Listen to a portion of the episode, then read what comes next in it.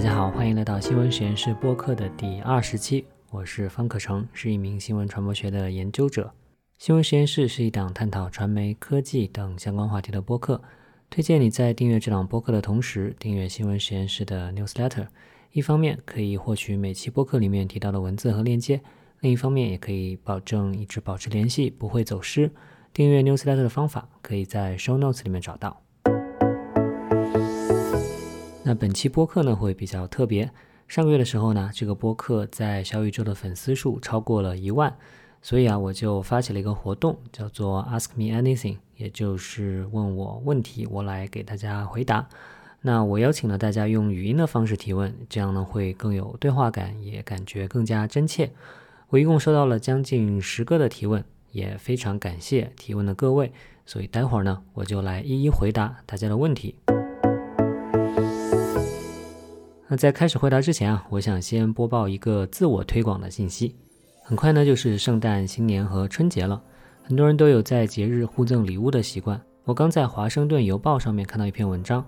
里面说啊，在今年的节日里面呢，不妨给身边的人赠送一些对我们的地球更友好的礼物，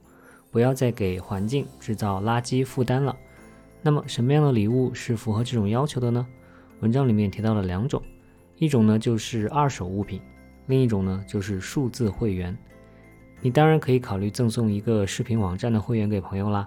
但是呢，如果你不想让朋友沉浸在刷综艺和看剧里面，而是想让他们看一点更有质量的内容，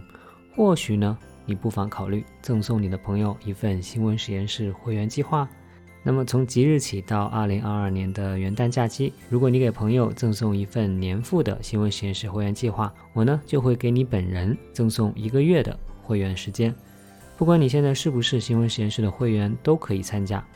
那如果你是会员的话呢，你给别人赠送一份年付的会员计划之后，你自己的会员期限也会相应的延长一个月。如果你不是新闻实验室会员的话呢，那么你在给别人赠送完之后，自己也会获得一个月的新闻实验室会员的时间。此外呢，我还会在所有参加活动的朋友中间抽取一名幸运儿，送出我挑选的新年礼物一份。怎么样？要不要考虑参加一下？特别是如果你的朋友是学习新闻传播的学生，或者是对传媒行业感兴趣的人，那么我想这份礼物一定会非常符合他们的心意吧。参与这个赠送活动的链接呢，可以在本期的 show notes 里面找到。谢谢大家的支持啦！好了，那下面我们就来回答问题吧。首先呢，是有几个跟读博相关的问题。我来播放一下大家的提问。方老师好，我是一名刚刚开始读博士一年级的学生。这个问题是关于读博心态、生活状态的问题。我觉得读博是一件特别孤单的事情。虽然我们一年级课很多，但我跟同学们上课以外接触并不多，而且我也一般去图书馆，而不是去办公室。也因为学习压力很大。周末也几乎是没有时间出去玩，好像我很久很久都没有真正的放松和享受过了，以至于我现在心态有一点扭曲，以及经常会觉得自己走在人群，觉得特别孤单。我不知道方老师当时在读书的时候有没有遇到过这种情况，以及遇到这种情况要怎么去打破局面，要怎么去缓解呢？嗯。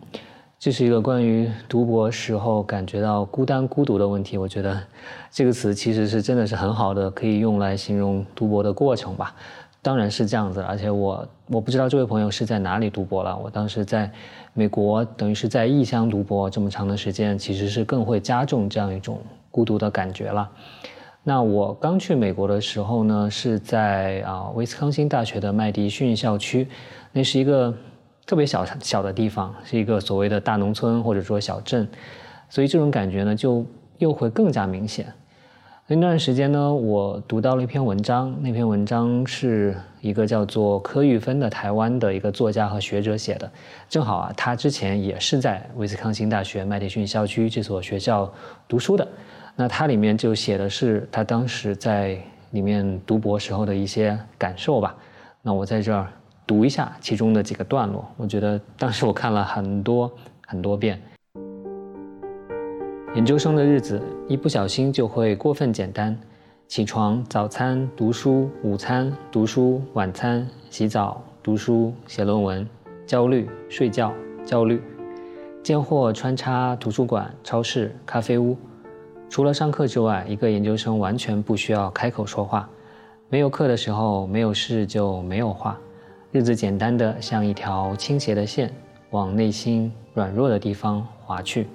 这确实是真的是这样，就是没有课的时候，你真的其实真的就不用说话。然后下面一段，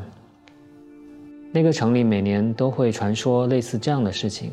冬天里，小城开始下雪后。每一栋建筑物都开了暖气。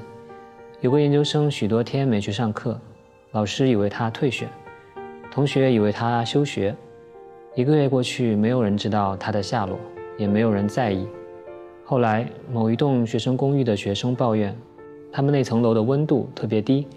可能是某一户的窗子没关严。彻查之后发现，这位不去上学的研究生在他房里早就死了，因为窗子始终开着。气温非常低，他躺在床上一个月，结了霜，变成了浅蓝色。这个传说的恐怖之处不在于死亡的状态，而在于这个传说之后隐含的既渺小又巨大的孤独。一个人脱离了所属的社会关系，在异乡又生不了根，身边也容不下任何人，房门一关，整个世界排拒在外。我相信，任何读了或者是听了这一段描述的人，都能对这样一种孤独感有一种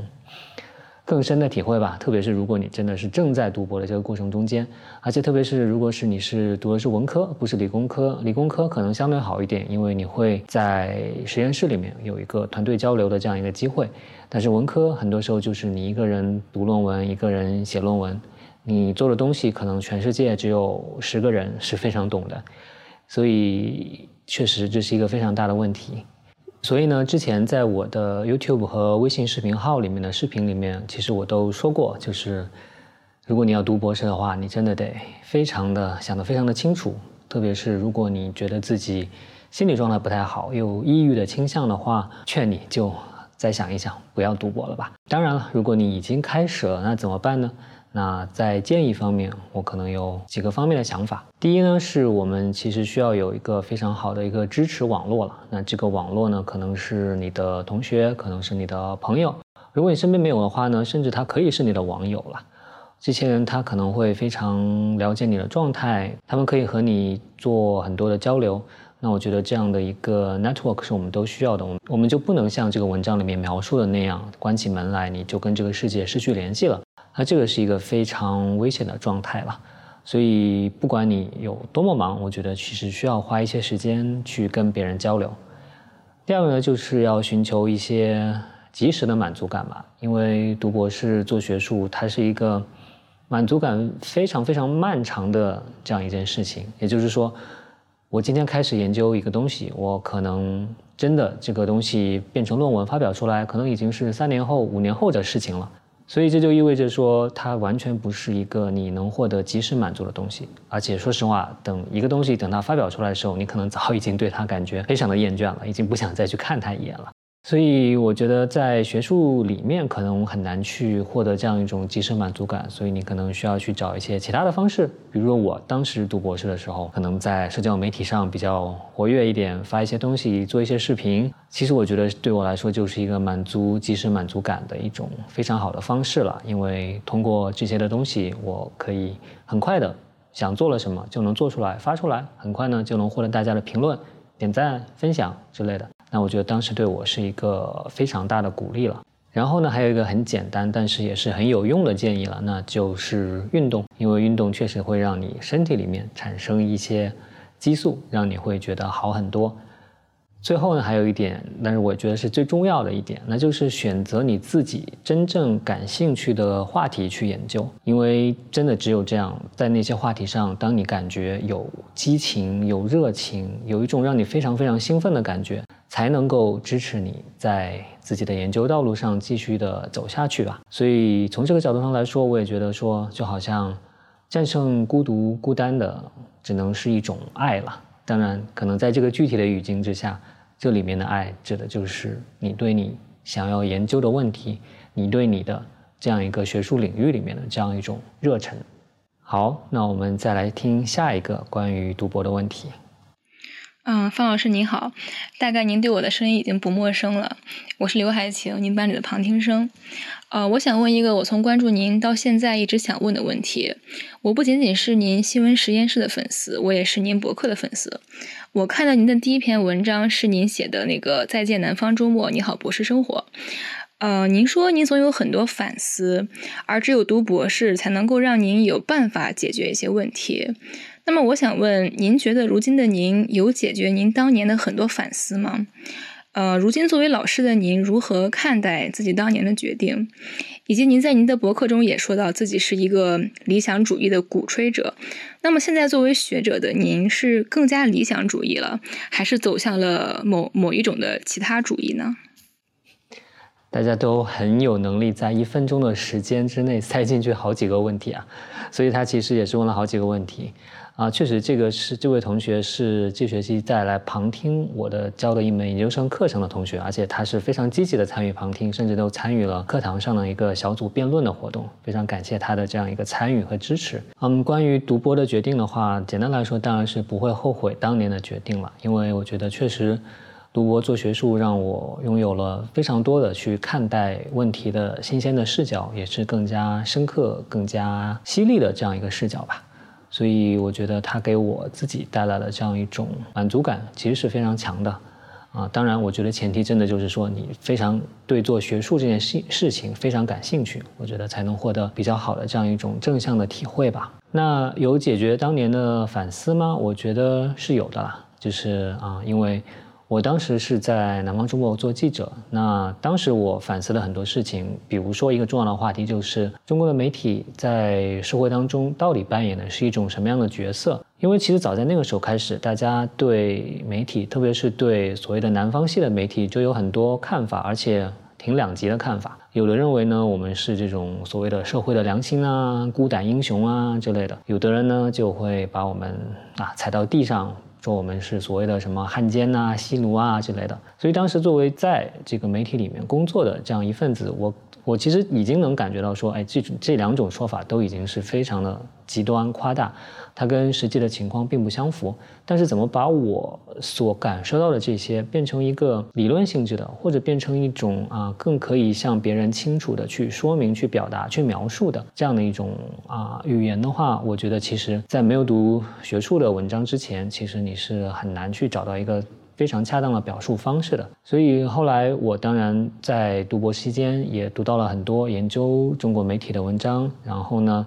也得到了非常非常多的启发，啊，比如说后来我和一位研究者有很多合作，那这位研究者是一位研究中国媒体，我觉得是最好的学者之一了，他叫 Maria Robnikova，他中文说的非常好，他对中国的媒体很有研究。他说中国的记者和中国的这些，特别是这些在所谓的更具批判性的媒体里面工作的这些记者，他们和这个政府的关系，他用了一个理论叫做有限度的即兴互动。那他这个理论说的就是呢，在记者和这个政府之间，其实大家并不是按照一个既定的一个脚本去行事的，没有任何一方是一个啊完全固定不变的这样一个行事的方式。所以呢，双方是一种非常即兴的，在不同的议题，在不同的时机之下，可能它表现出来的这样一种互动的方式都是不一样的。但是呢，这个互动的方式也是非常有限度的，因为始终可能在这个里面，政府会占对占领一个相对主导的一个角色。但这绝不意味着说记者这边就没有自己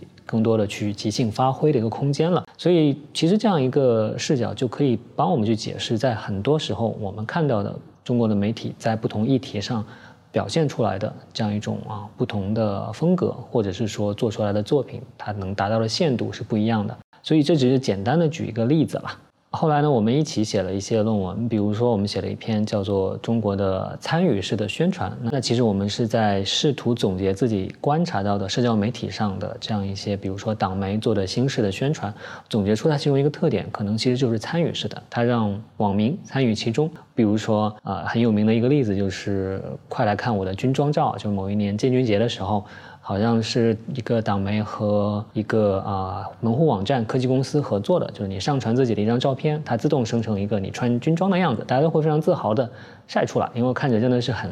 这个帅气的。所以在这样一种新的这种参与式的方式之间，这种啊宣传的效果可能也会有所提升吧。所以这个只是举一个例子了，就是我们后来之间有合作去写一些论文来解释这种新的现象。另外呢，非常有益的一点就是说我在美国读博，所以我其实可以说那几年在美国是有一个。所谓的比较靠前排的这样一个座位，可以去观察美国的媒体，特别是美国的媒体和政府之间的这样一个互动。那实际上，中国的大众里面对美国的媒体、美国的政治的理解，其实也是蛮极端的，对吧？有的人就会觉得是媒体是非常非常的独立，是一个非常完美的所谓的第四权利，监督政府、监督权力等等。但是呢，也有人认为，这个美国的媒体实际上也只不过是。这个政府或者是富豪他们的工具，那到底实际情况是怎么样呢？当然，实际情况都不可能是。这么极端的，那美国的媒体确实有很强的独立性，但是同时呢，他们你去观察他们的内容，其实他又会发现一些很有意思的现象。比如说，有很多的这个学者做通过这个做内容分析，包括对记者的访谈种种方式，他们都发现，其实美国的记者对于这个精英的信源，比如说对于政府官员、对于政府发布的这种数据，包括对于这种啊商界的人、富豪等等，他确实是给了更多的照顾，给了他们更多的空间在报纸上。去发声出来，但是这绝不是因为他们在一定程度上是隶属于他们，他们确实没有隶属的关系。那么这到底是怎么样形成的呢？对吧？那其实这背后是有很多的理论去解释它了，所以这就没有时间去展开。之后如果有机会的话，可能可以来展开讲这个话题。而且我在美国的时候，正好是经历了2016年的总统大选，所以呢，等于是经历了，也见证了很多美国的学者对这个社交媒体、对民粹主义。对这种仇恨言论、对假新闻、阴谋论等等这些话题的这些讨论了，等于说可以说是一直接触着最前沿的一些讨论。所以我觉得那几年在美国读博士这个时间，确实对我来说是一个非常非常有益的这样一段经历了。而且这些社交媒体啊、仇恨言论啊、这些假新闻、阴谋论啊，其实是一个环球同此凉热的问题了。它绝对不仅仅是美国一个国家的问题。所以呢，它对于我去研究其他地方的。这样一些问题，同样也是非常有帮助的。那这位朋友还问到了一个问题，就是说我是否还坚持这种理想主义了？那我觉得简单来说就是是的。啊，我觉得其实理想主义最根本的，对我来说啊，它最根本的元素是什么呢？其实就是相信可能性吧。当然，这种可能性并不是说一种迷信了，不是说啊这个自事情自动就会发生，而是会觉得是说，嗯，我们其实现在。看到现状有非常非常多的问题，但是改变和进步总是可能的。当然，这中间需要你自己去发现问题，去解决问题。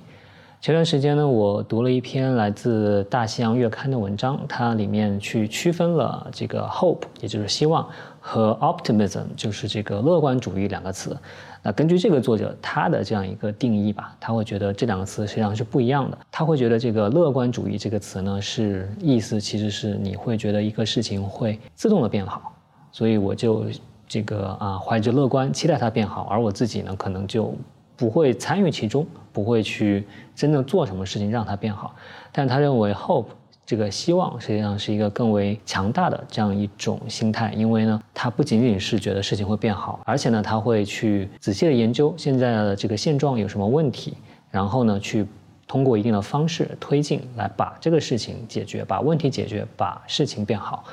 所以呢，他当然推荐，其实这种 hope，如果你是 hope 的话，实际上你会也会更有一种掌控力，因为你会觉得我可以亲身参与推动，而不是等着一个东西从天而降。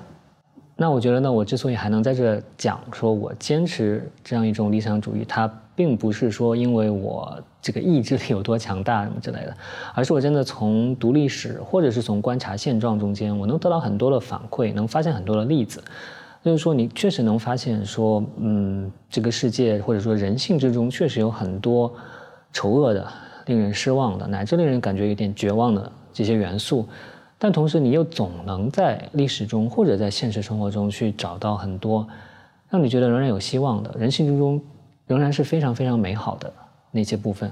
所以，我觉得这些部分都让我会更加相信说啊，那我想要坚持的这种理想主义，它绝对不是说盲目的相信那人性全都是好的，这个我们一定会啊自然而然的进步，不会是这样想。那我想坚持的这种理想主义，其实就是说基于这样一种对复杂性的认知。然后呢，希望把中间美好的那部分更放大一点。我记得很多年前我看过张悬在一席中间的一个演讲，我一直记得他在里面说的话。他说：“这个啊，坏人奸，好人要更奸。”所以他其实意思就是说啊，这个世界上其实有很很多坏人，他们会去做很多不好的事情，而且他们是用很奸的方式去做，很聪明的方式去做。那那好人呢？那当然就应该用更聪明的方式去做了。所以周星驰有一句话影响我很深，就叫做什么？坏人奸，好人要更奸。其实他是无所谓奸的，但是如果我们可以比坏人看到哈坏人，也就是说不为别人跟自己着想的人，我们都简称是坏人好了。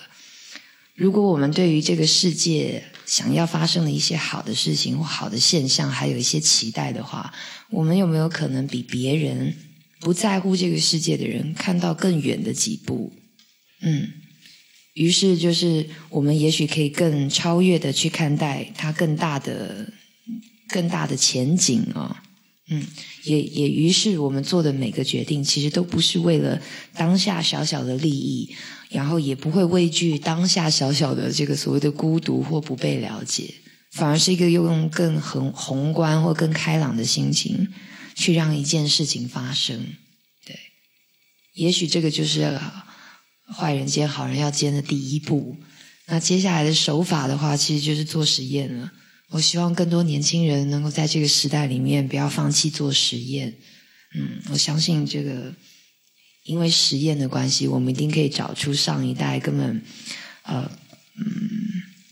不被允许去找的一些新的答案，然后用新的方式，然后于是我们有一些新的结果。嗯。所以呢，我想，这样一种理想主义，它始终是和这种解决问题和行动关联在一起的。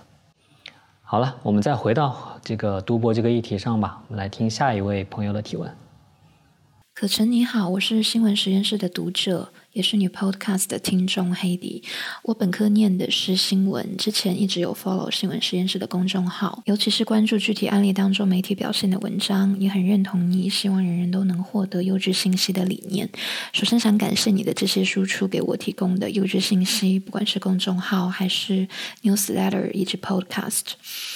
我想要问你的是，对于社会科学研究来说，context 是很重要的。你在海外学习的时候，会不会觉得所学的内容跟自己熟知的 context 有比较大的 gap？如果有的话，要如何在这个 gap 上去搭建一个桥梁？以及对于你来说，博士生涯碰到最大的困难是什么？不管是研究上的，还是个人生活或者是心态上的？谢谢你。嗯。这位朋友问的一个关键词是 context，也就是语境了、背景了。我理解，比如说我在美国去学政治传播，就会发现，哎，他们说的政治传播和我所想要研究的中国的这个政治传播完全就不是一回事儿了。因为在美国的这个具体的语境之下，政治传播更多讲的是基于美国的两党竞选的这个背景之下，所以基本上百分之九十以上的议题都是在研究民主党、共和党、自由派、保守派他们怎么去。互相去想要去说服这个选民来给他们投票，基本上说的就是这么回事儿。那这个显然你不能移植到中国，你甚至不能移植到欧洲国家，因为欧洲国家很多都是多党制的，都不是这种两党制的。所以确实会觉得说，在美国或者是说在其实，在世界的学术界里面，仍然是非常美国中心主义的。你会发现在主流的这些期刊上发表的这些文章，很多都是默认美国的语境就是全球的语境，就是默认的应该研究的语境。所以确实很多时候会觉得有一点丧气，或者是说有一些这种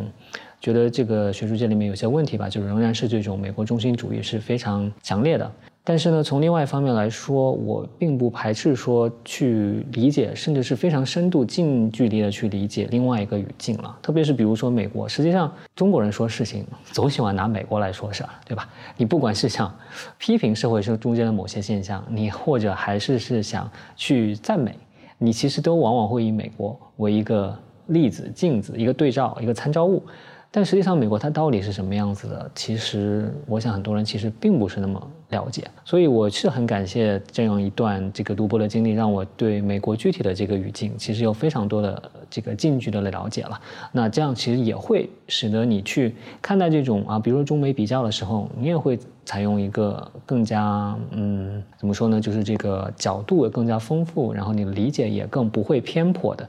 而且呢，我觉得在这种比较之中是可以去产生一些新的思考的。因为虽然语境不同，但是慢慢的你会发现，其实一些核心中间的这样一些议题，你还是能找到一些共通之处的。当然，在学术界来说，最重要的就是你要从这些具体的 case、具体的案例之中去发展一些更具普遍意义的理论了。那这个我觉得永远对所有的学者来说都是最具挑战性的问题，因为你研究的你都只能去做一个一个具体。案例的研究，但最后大家对你的期待是你能够发展出一些普遍意义的理论。那当然，美国学者在这方面有优势，因为他们因为这个学术界仍然是美国中心的，所以他们会自然认为自己从美国语境里面提取出来的理论是更具普遍意义的。对其他地方的非西方的学者提取出来的，根据非西方的语境提取出来的东西，他们总是更怀疑的。这个是一个我们不得不承认，必须而且必须去面临的这样一个挑战。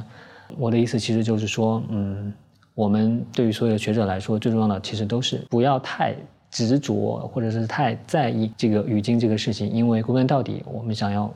贡献是背后的一个更具普遍意义的理论。这个和你的另外一个问题，也就是读博期间最大的困难是什么，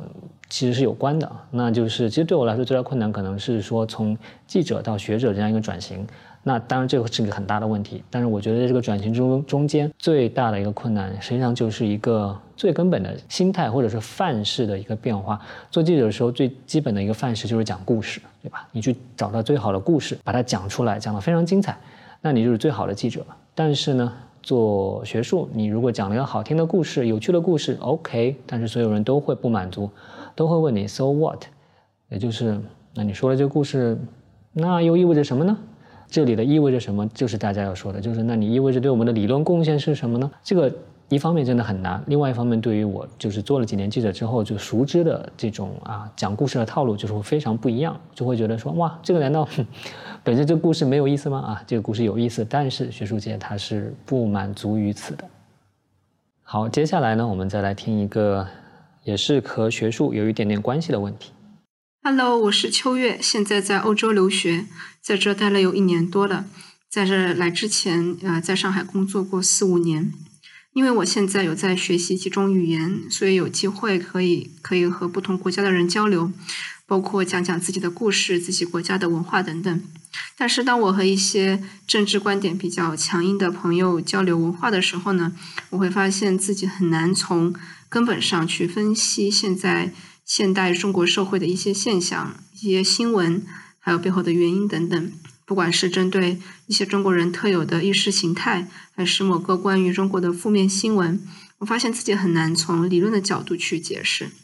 当然，我知道这背后需要相当的学术理论、社会学、政治学、历史，甚至哲学的一些积累。但怎么样才能够往这个方向靠近一点点呢？我目前想到的方法就是看书和看文章，包括国内国外作者写的研究中国的书和文章。但是有没有一些比较系统的方法来解决这个问题呢？嗯。首先很羡慕你可以学习很多种语言，然后和各种不同国家的人的交流了。我觉得真的是一件非常好的事情。那怎么样去分析，或者怎么样获得一个更好的视角呢？首先我想说的是，其实我们对社会问题的分析都没有一个正确答案，没有个标准答案的。所以目标，我们并我的目标并不是说找一个说所谓的真理式的存在。我们的目标应该是去尽量的寻找更多样、更多元的解释。以及那些能够获得更多的证据支持和逻辑支持的这样一种解释，而且在这个过程中间，也没有人能够声称自己拥有了最终的解释权，因为在学术上，这些都是不断的去发展的。啊，你说到了去读书、去看东西，我觉得确实也就是这样一条路了，因为这个东西不会从天而降，不会突然被别人这个注射一个什么东西注射到你脑子里去的，所以你可能真的只能去自己看。当然了，看什么东西，这就是。可能去中间会有一些选择的了，那我会觉得有几种类型的资源是可以去借鉴的吧。那第一个资源呢，可能就是教科书，因为之前在几年前在新闻实验室的一个公号的文章里面，我也提到过，就是另外一个朋友说的，他说教科书仍然是让你去最快用最快的速度获得某个领域里面的这些理论知识的最重要的方式了。另外一个还有一个很有意思，可能被很多人忽略的一个方式，实际上是去找 syllabus，也就是这种课程大纲。那么，在国外，很多老师都会把自己的课程大纲分享到网上，发到自己的网站，或者是分享到学院的网站上面。这些其实都是很好的资源，因为比如说，你想想看，嗯，哈佛大学也好，或者说牛津大学也好，他们有一个关于说，比如说中国政治的本科生的入门课程，哎，那你也很会很有兴趣知道，哎，那些老师会教什么内容？他们会让大家。会让这些哈佛、牛津的学生看什么样的书，看什么样的文章？那这些文章一定是经过精心筛选的，他们一定代表着一些更具普遍意义，或者是说这种大家啊会觉得更有道理的一些理论视角，更有启发性的这些视角。所以我觉得可以在网上搜一搜相关的这种 syllabus，而且有一个网站叫做 Open Syllabus，这个网站是一个集合，比如说你可以看某一个领域、某一个领域里面的一个子领域里面，老师上课会用到了哪些。这个文章或书用的最多，所以你我觉得你可以从中获得一些启发。另外呢，就是可以看一些这种基于学术研究或者甚至是学者自己写，但是是比较相对通俗化的这些网站。比如说一个很好的网站叫做 The Conversation，可能你你也已经知道了。那它是由学者或者是由其他人基于学术研究写的，用非常通俗的语言写的。我觉得这是一个比较快速有效率的去。解决问题，去用学术的视角来解释现实问题的现实现象的一个方式吧。所以，如果我有感兴趣的话题，但我不熟悉，我会试图在这些网站上搜索一下，看看有没有相关的文章。另外呢，我还想提一嘴，就是说，你刚才说到你会和很多的国家说很多种不同语言的人交流，特别是跟他们解释一些中国的事情。我觉得在中间有个非常重要的，就是要让他们感觉到说，首先你不是中国或者中国人的代言人，你只是代表你自己。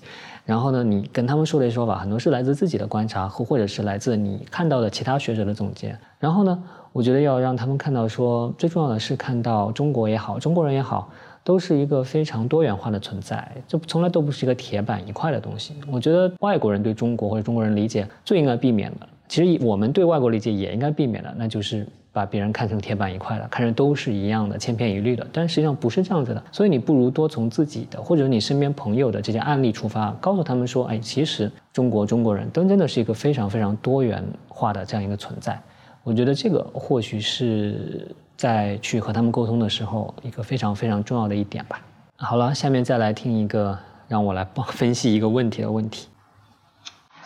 你好，方老师。哦，我想问的一个问题呢是。你是怎么看待粉红女权和粉红 LGBT 的？OK，粉红女权、粉红 LGBT，嗯，这是一个很有意思的话题。实际上，我和学生其实正在做这方面的研究了。嗯，这个话题之所以有意思，是因为它是把两种看上去水火不相容的意识形态杂糅到了一起。因为所谓的粉红呢，是大家用它来指代民族主义，对吧？那民族主义呢，是如果我们用这种普遍意义上的左右来说的话，民族主义是一种偏右的意识形态，它更多的强调是一种偏保守、偏封闭、偏维护现有秩序的这样一种存在。但是呢，女权主义它是一个偏左的这样一个存在，它倡导的是要去很大程度上要去改变现存的一种秩序，要追求要通过一种嗯变革去追求一种更平等的这样一种性别关系。所以呢，中间会牵扯到左右之间的很多的张力的存在了。所以他们为什么会结合到一起，就会成为一个非常非常有意思的问题。那我觉得两种相看上去非常不相容的意识形态能够被粘到一起，那无非是两个原因。第一呢，就是大家发觉了在其中两者之间其实是有共通性，或者是能够相交的地方。那第二点呢，就是大家去有意的去忽略，或者是视而不见，或者是掩盖压制了。中间存在矛盾的地方，那找到两者相融的地方，比如说大家其实，在啊，比如说吴亦凡的这个事件中就能看到，哎，有的人就出来说，哎，吴亦凡最后被抓起来了，那就是因为啊，这个啊政府处理的好，所以呢，他就会在。吴亦凡被抓啊，显示出这个啊，好像是一种女权的胜利，女性的胜利。然后呢，但是他把这个性别这种胜利归因于啊，背后还是有一个强大的政府在里面去干预，去来做这件事情。所以这就找到了一个他们相容的地方。那去压抑他们不想的地方也是一个策略了。那我相信这个是一个，嗯，不管是有意也好，或者是这种被迫也好啊，这个也是一个非常普遍存在的。因为所谓的粉红女权在谈论一些议题的时候，它其实是会有意的避开一些所谓房间里的大象的这些问题的。我觉得这也很容易理解，因为人嘛，活着总是要去找一些让自己的心里可以安放的位置。也就是说，你需要暂时的去说服自己接受某一套的理论。我觉得，对于粉所谓的粉红女权来说，他们无非是想通过啊放大这个相容的地方，压抑这个不相容的地方这种策略，来找到一个让自己相对来说心安理得、可以接受，并且甚至去可以把它拿出来去指导自己在网上的发言的这样一套理论，让自己获得一种。暂时的和谐感吧，或者是一种啊可以放置的地方。当然了，它的前提是在于是说，你真的就是对一些问题就放弃细究了。你可能在一定程度上，或者是甚至是有点懒惰的，你就不想再去细究其中的矛盾之处了。所以我也相信是说，一旦这种矛盾被无法被忽视，或者是如果你本身有更强烈的好奇心，对一些嗯矛盾的地方不太满足的话，我相信。这种暂时的两种意识形态的结合，其实也都不会太长久。好，那我们接下来再来听一听一个关于这个新闻实践的一个问题。方老师好，大家好，我是凯文，关注新闻实验室将近四年了。对于这个平台所生产的一切内容，我一直只是一个受众，从来没能真正的参与进来。这也很像我和受访者的关系。做实习记者一年了。对于每一个人物，我都觉得一直游离在他们的世界之外，啊，只是当下蜻蜓点水般去看待他们的生活，去揣摩他们的动机和心理。有一道很明显的界限停留在我们当中，因为我明白我们不是一个圈子的人。这也导致我现在回头看自己的每一篇作品，都觉得不够深刻，甚至在后续也没能够跟任何一位受访者产生很深刻的情感联系。我不知道我这样是否专业，但是这个世界上人与人的圈子那么多，我很难去突破每个人的心理防线，走进他们的世界。所以我想问问方老师，您觉得一位好的人物作者应该在多大程度内走进受访者的世界呢？嗯，首先是谢谢你这么长时间的关注了，然后我觉得你能能问出这个问题，也就说明你已经是一个非常职业、非常专业的记者了。我觉得，如果从理论上来说呢，当然是越接近越好了，对吧？当然。在不和这种职业伦理产生冲突之前的情况之下，前提之下，当然是越接近越好了。那我的意思就是说，比如你和你的采访对象发展出了利益关系，甚至是亲密关系，那可能这个状态下就可能走得太近了，你会影响你的伦理了。但是只要在这个不走到那个地步的前提之下，当然是你了解的越多越好。但是这只是理论的理想的情况，在实际生活中间、实际工作中间，我们都不可能有这种理想的情况，因为你的时间、你的资源都是有限。的，哪怕在比如说南方周末这种所谓的深度报道的媒体也是非常非常有限的。我记得我之前的一个同事，有一段时间他的一个签名档就是转过脸去就忘记。我相信他也是用这个话来去形容他和采访对象之间的关系吧，确实是这样子的。所以上一次啊和这个正面连接的曾明做播客的时候。他也就提到，他因为对这种一周、两周、一个月、两个月的这样一种对一个事情、对一个人物的挖掘不满意，所以他才想要去做一点自己新的东西。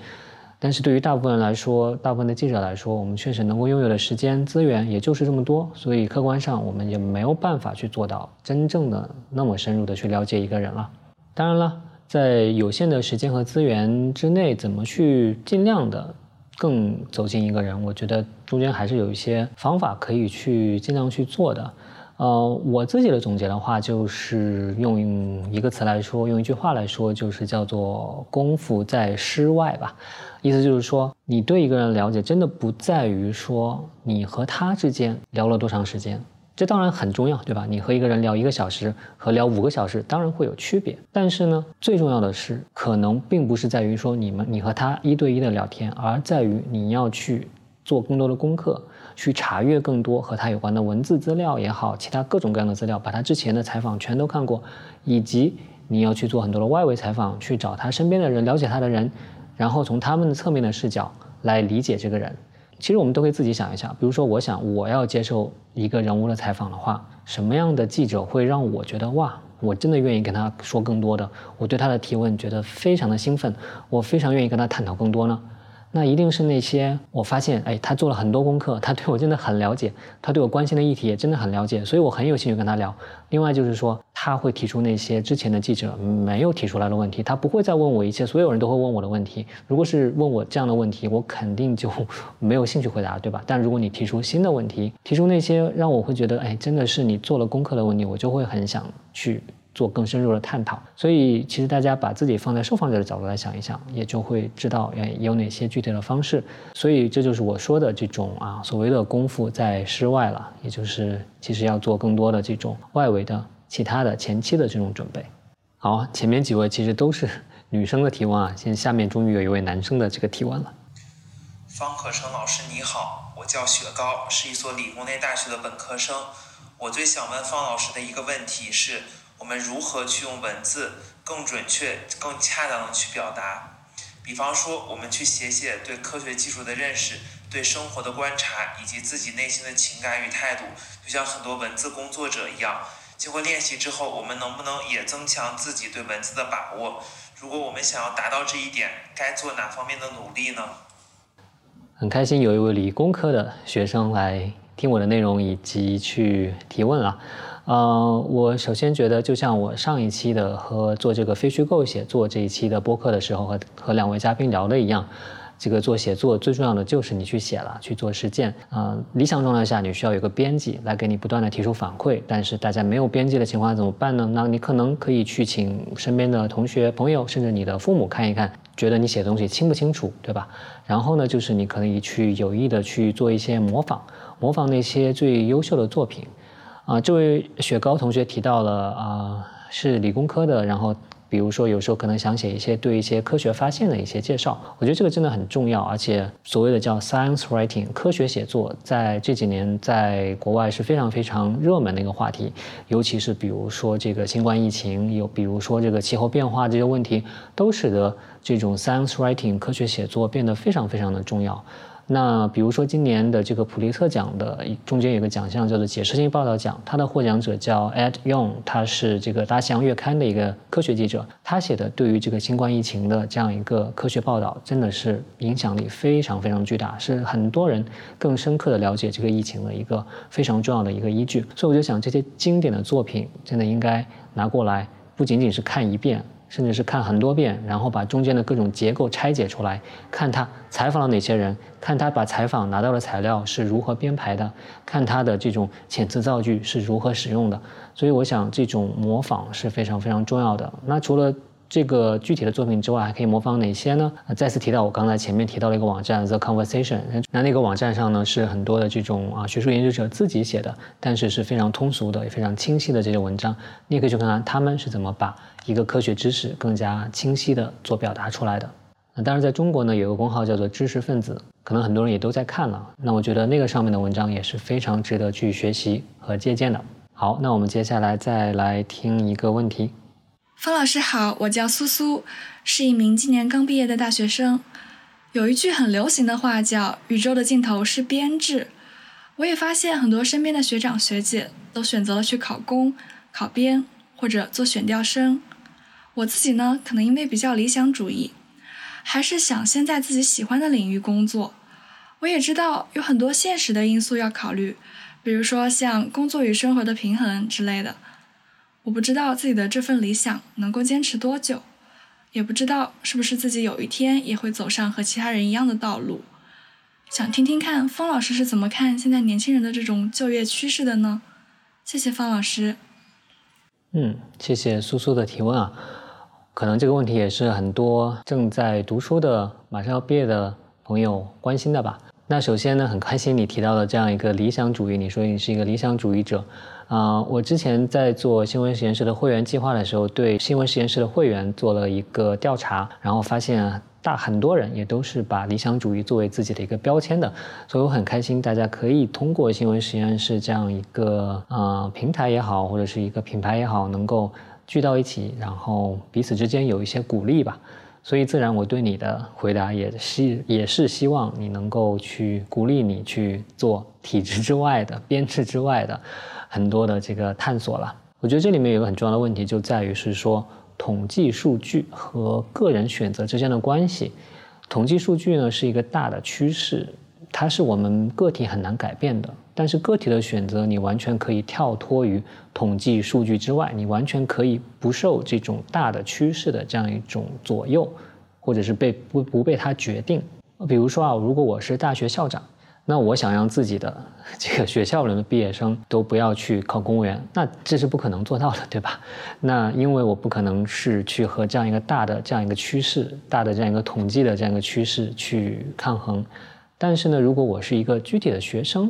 那我完全可以跳脱到这样一个大的趋势之外，去做一些个体上的这样一些选择。而且现在确实对于个体来说还是有很大的机会的。我们还远远没有到那种去国家给你分配工作，甚至说指定你只能做什么这个时候，对吧？在这种目前的市场机制之下，也仍然是能够支持你做很多自己的自主的选择的。所以呢，对于个体来说，我实际上是觉得大家可以更有勇气了。当然，这个勇气也不是从天而降、凭空出现的。那往往这个勇气是需要来自你去，比如说多看一看其他人的选择，对吧？其实你在网上或者是在身边，其实也总能听到一些，嗯，不去遵从这些大的潮流的人，他们能够做出来的一些事情，他们的一些体会。然后呢，自己对自己感兴趣的行业领域多做一些研究。其实我相信大家都能发现自己的机会所在了。另外就是对于这个外界来说，我觉得真的需要给这些做出不一样选择的人更多的这种鼓励，更多的这种掌声肯定，乃至更多的保护吧。那比如说我现在当老师，所以我可能会跟学生说这个聊这个就业的话题。如果有学生跟我说啊，我想去考公务员，那我肯定会说 OK，好，那祝你成功。那如果有同学跟我说，哎，他其实是想去探索一个不太常见的、不太符合主流趋势的这样一个道路的话呢，那我一定就会非常兴奋、非常激动的去跟他说，哇，我一定要支持你。然后呢，甚至我会说，哎，如果你中间有什么困难，你想让我来帮你一起参谋一下，看看能不能。探索出一个什么样的道路出来，需要什么样的资源，我想我都会非常有兴趣来给你提供这样的帮助的。那如果你中间获得了任何的进展的话呢，一定告诉我，我一定会大声的赞美你，甚至让更多其他的人也知道，给其他的人也带来更多的鼓励。所以又回到了我前面说到的，就是理想主义它的归根到底是一个关于可能性的问题。那特别是我相信在个人的层面，这种可能性仍然是存在的，而且这个空间。其实是不小的，当然最重要的是你要去了解你感兴趣的这个领域，你要去更多的想，比那些遵从大的潮流的这些人做出更多的努力。但是我也相信你获得的这种收获，也一定是会比其他人更多的。这个收获不是简简单单是说金钱上、物质上的，而是一种人生意义上的。这样一种收获，嗯，这个问题就可以联系到另外一个啊，高三的学生提的问题，他不太希望自己的声音被直接播出来，所以呢，我在这儿就帮他提问一下了。那简单来说，他的问题实际上就是说，他现在读高三，他对传媒行业很向往，所以他就在考虑。当然，他也知道现在传媒行业的环境都不是太好。所以他在想说，呃，到底要不要在嗯大学里面去读新闻传播，特别是在国内的新闻大大学里面去读新闻传播专业，以及之后他要不要还继续去坚持这样一种所谓的新闻理想吧？那就是他的问题。那我觉得这两个问题实际上分别指向的是目的和过程，对吧？就是你要不要坚持理想，这是一个关于目的的；那你要不要读新闻学院，这是一个关于过程的。所以我想把它分开来回答。那关于目的这一部分呢？我觉得实际上归根到底，新闻理想是什么，对吧？那我不知道你有没有想过，这个新闻理想它归根到底是什么东西？其实对我来说，我理解中的新闻理想，其实就是你是一个很 care、很关心公共事务的人，同时呢。你也非常相信，我们要去获得一个更好的公共生活，我们需要有非常强大的媒体。那这个媒体呢，需要去担当一些它的角色，需要去传播真相，对吧？需要去挖掘真相，挖掘事实。然后呢，你需要去促进人群之中的之间的这种沟通和理解，